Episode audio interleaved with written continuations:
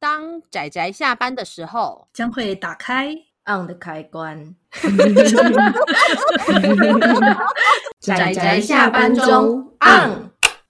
各位听友，大家好，欢迎收听仔仔下班中，我是阿直，我是大酸梅。大家今天有看漫画吗？有，我有看，我现在就在看我们今天要讲的这部作品。啊，这部作品，这部作品真的要特别来好好讲一下。好，我们先来介绍它的书名。它的书名很有意思，嗯、就叫做《浮游之岛》。没错，这个“浮游”呢，其实是指那种浮游生物的“浮游”那两个字。嗯，浮游就是一种呃生命很短的水上昆虫。虽然说其实它生命不短了，有一年多，可是真正成虫的时间大概只有一到两天。或甚至只有几个小时，所以呃，创作这部作品的人，他们其实就是用浮游这种生物，然后去想象出一个微小，然后漂流不定，然后赋予这一个浮游之岛这个漂流的岛屿的这个意象，这样子，所以叫做浮游之岛。那其实这部这部作品我会在奇幻乐里面提出来的原因，是因为我觉得它。它的分类在我的我的观念里啊，就阿紫我个人的那种私人私人阿紫我个人对奇幻的想法是，我觉得它可以分类在蒸汽朋克里面，但是它也可以带有一点科幻要素，所以我觉得蒸汽朋克其实本身就是带有一点科幻那种架空科架空科幻或者是奇幻的要素啦。那可是呢，在这种带有科幻跟奇幻要素之下呢，有一个很有名的例子。就叫做宫崎骏，没错。那对，就像那个《风之谷》啊，或者是《天空之城》，都是这种风这种风格的作品。不过，不知道该说幸与不幸啊。我觉得《浮游之岛》呢，它会让喜欢宫崎骏作品的人会很喜欢。可是呢，我们这个《浮游之岛》的这个呃创作这个的工作团队，对我们称之为工作团队，他们呢其实是很努力想要摆脱掉这个 这个宫崎骏的影子。没错，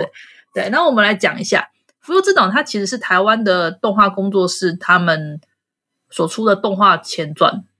哎、嗯，我这样讲会不会好像有点？但其实是事实啦。对啊，嗯，是他们自己讲的啦。是这个叫做 Studio Reels 这个工作室，他们原本是想要募资做一个叫做。最后的卡夫特的这一部动画电影，嗯、不过很可惜的是，因为募资没有过，所以最后他们的讨论之下，但是他们不想要放弃这个世界下的故事，所以他们决定可能要先去寻求多一点的资源，然后同时可以先。呃，出一些作品，然后去描绘这样的世界观，这样的话就不用花太多的动画电影的篇幅在描述这个世界，对，有点掏假波嘛，也不算啦。但我觉得，就是因为做漫画的成本也比较小，所以他们决定先推出一个前传的漫画，那看看是不是可以用借由这个漫画去补一些世界观，那同时去争取一些资资源呐、啊，算是这样。那嗯。只是呢，虽然刚刚酸梅说这个成本比较小，可是啊，我们这本《浮游之岛》呢，虽然全一册，但是它是硬壳精装全彩，没错，所以它的售价大约六百五十元。到到底哪里比较小？没有，但是但是对不起，我们虽然这边在吐槽，可是我们真的要说，我觉得非常的值得，真的买回来就知道了。我很喜欢，我老实说，我真的很惊讶。我那时候是我那时候是因为有听到，我看到那时候网络上有四月放了几张插图出来，然后我就被那个算是会者的那个风格所吸引到，然后我想说，哎，又是全彩，我就很好奇啦，所以我那时候就去买来看，就一翻开之下，我真的惊为天人，觉得哇！我就是想要看到这种奇幻世界观啊，你们懂吗？就是那种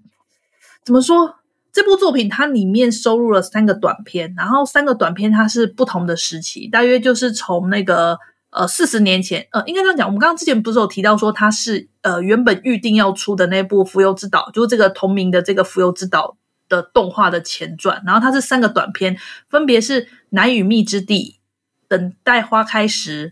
以及。他与岛之歌这三个短片，然后这个三个短片呢，它分别是那个最早的四十年前的故事，然后接着是十年前等待花开时的故事，然后再来才是那个他与岛之歌现在就是现代式。那这个他与岛之歌大概就是离我们预定要出的这个动画，我们希望能够出，我们祝福他会出《浮游之岛》这个动画同一个时期。对，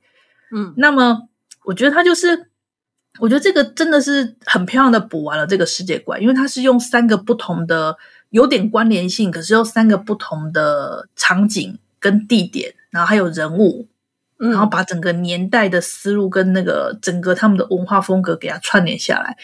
我觉得相当出色，而且三篇的表现风格又不太一样。没错，对对。而且我真的要说的是，虽然大家可能会想说啊，那可能就是一个可能呃风之谷的另外一种版本，但是我们真的要说的是，虽然说它前面的故事看起来似乎的确很有那么一点风之谷的味道，但是我觉得它有尝试着去描绘出另外一种不一样的元素。那尤其到了他与岛之歌这部分，就是有宫崎骏完全没有的，要说完全没有吗？不如说几乎比较。不是看不太到的南岛文化的这种元素在，然后尤其他，尤其是他们的文化跟信仰这一部分，还有他们的穿着，我觉得是非常难得的。应该是说，我觉得在台湾目前大家不是崇尚很多台湾漫画吗？但是我觉得几乎没有看到是把这一部分描绘的这么的深刻的一部作品。嗯，虽然我觉得以三个篇幅而言，它算是篇幅比较短的。对，很可惜啊，很可惜，真的好想看好多。对，因为我觉得，我觉得真的比较可惜的是，就是呃，三个篇，我刚刚有提到三个篇幅，他们都各有特色。然后我看到《他与岛之歌》时，其实我觉得很可惜的是，因为它里面描描绘的故事性太过强烈，嗯。它里面描绘的故事性太过强烈，就反而是把一些文化感的地方给冲淡了。虽然我觉得也没关系，因为我真的觉得故事的地方真的非常出色，我看了也觉得很惊喜。但是就是觉得说，好可惜哦，明明我可以感觉到他们想要表达的文化的那种东西在那里，可是我觉得没有能够没有足够的篇幅来表现，真是太可惜了。对，而且我要先说好，这个所谓的故事性，并不是说它是。一个故事的故事性，因为我觉得相对很多目前我们习惯市场上看到的故事来说，它其实反而故事性比较薄弱。但是阿直说的是那一种，它的整个文化还有它的那一种，呃，这个文化跟信仰下面产生出来的给你的那一种影响力、渲染力，就是这一部分会非常的强烈，甚至强烈到其实说一句实在话，它里面的故事的前后其实非常的短。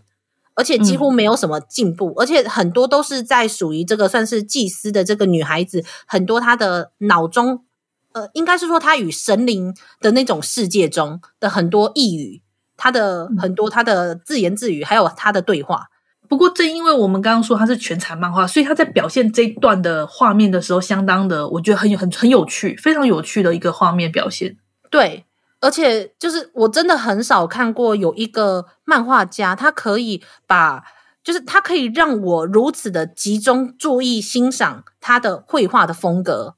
就我甚至还跟阿紫说，我觉得我都隐约可以感受到他的那一种触感，就是因为他有很多 那种，你一看就要么就粉彩，要么就是蜡笔，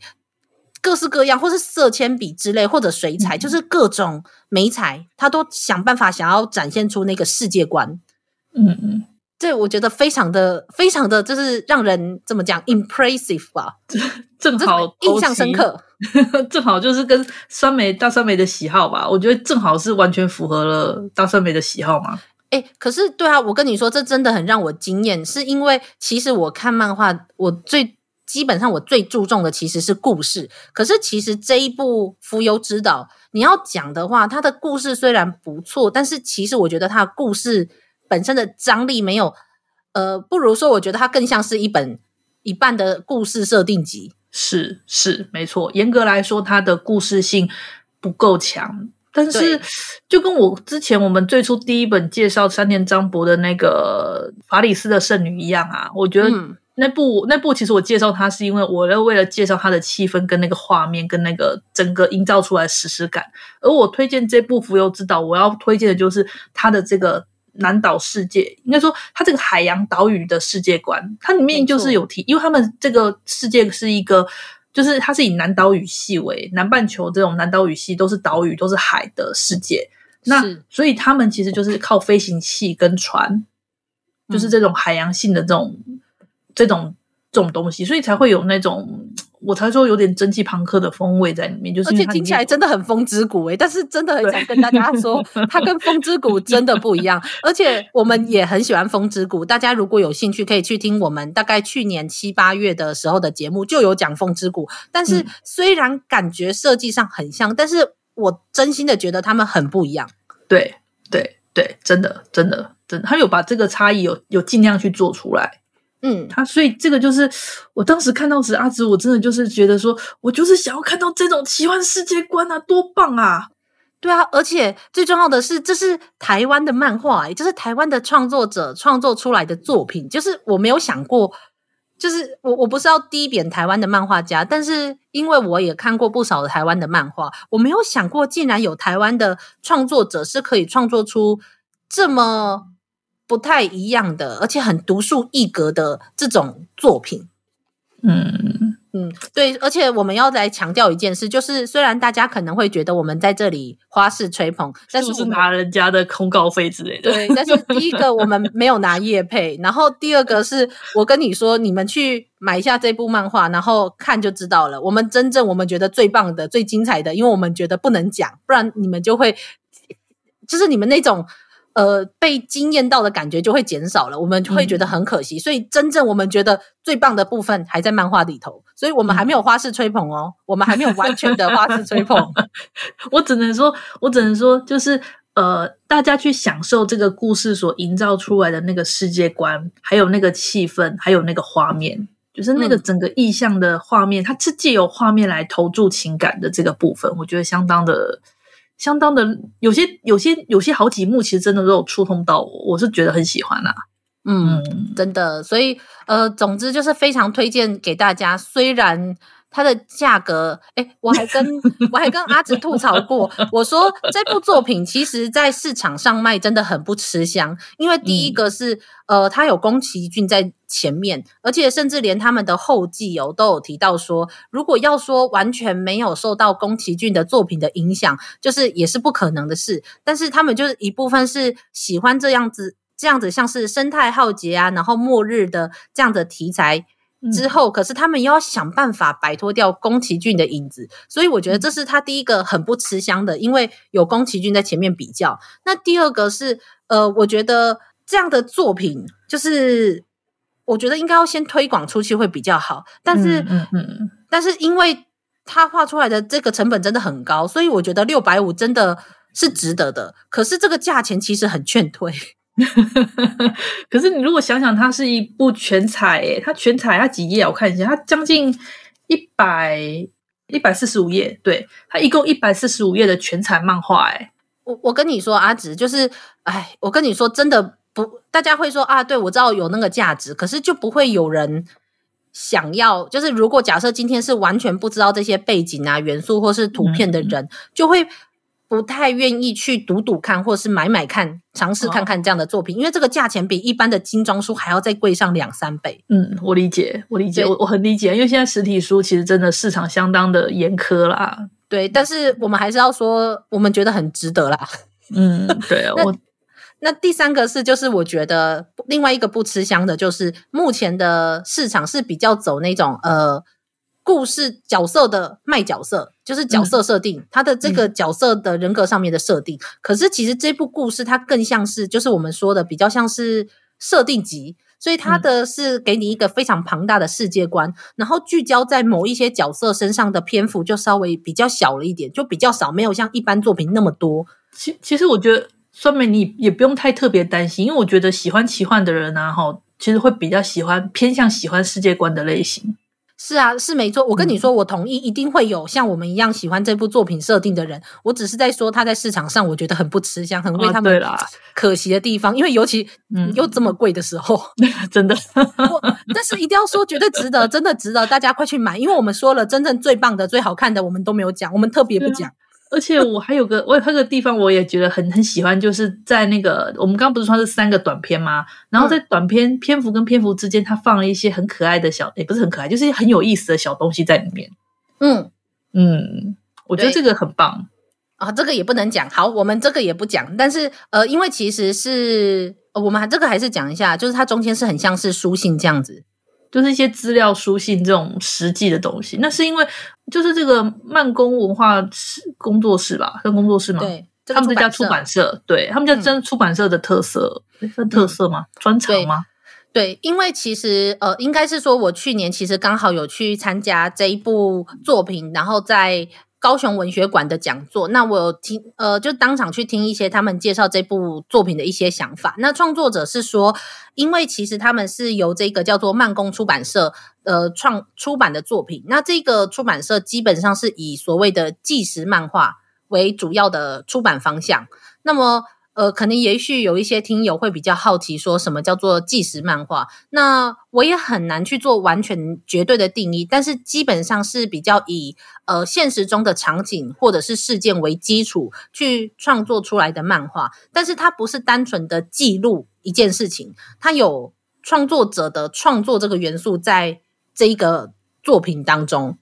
嗯，我知道这个还是很模糊，所以如果有人。反正你们就知道，就是说，因为有这家出版社，他们当时提议说，你要不要在篇章跟篇章之间再加点什么？所以就是他提出了这个点子，所以后来才会变成说，你到时候你们看就会发现，哎，篇章跟篇章之间出现了那个小彩蛋，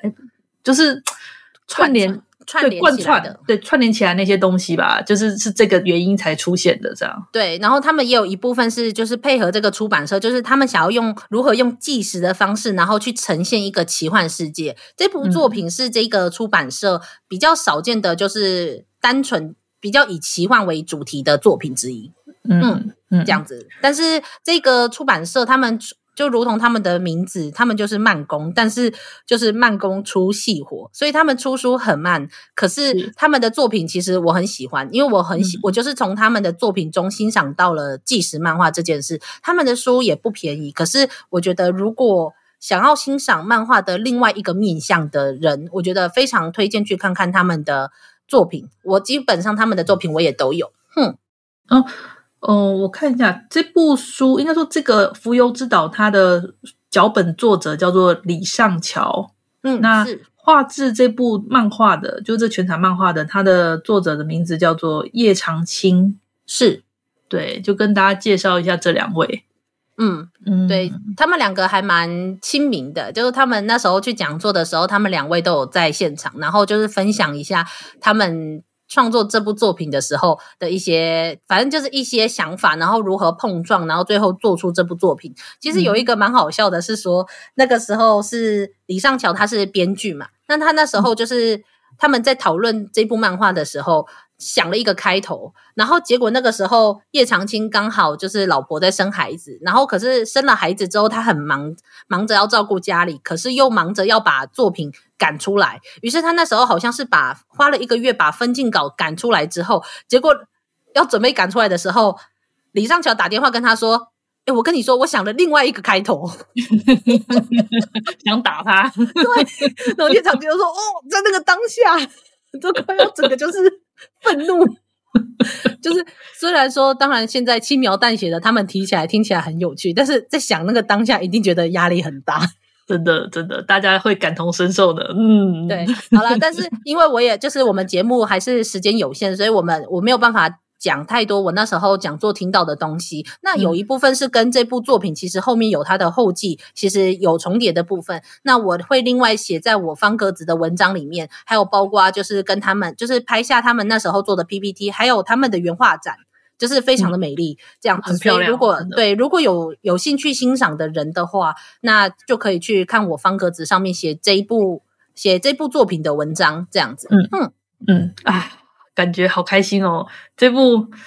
这部、这部我真的看得很开心呢。嗯，对啊。如果大家能够有机会看这部漫画，然后也能够享受它的世界观，然后最好也去赞助一下他们这个动画。对，我不知道他们的，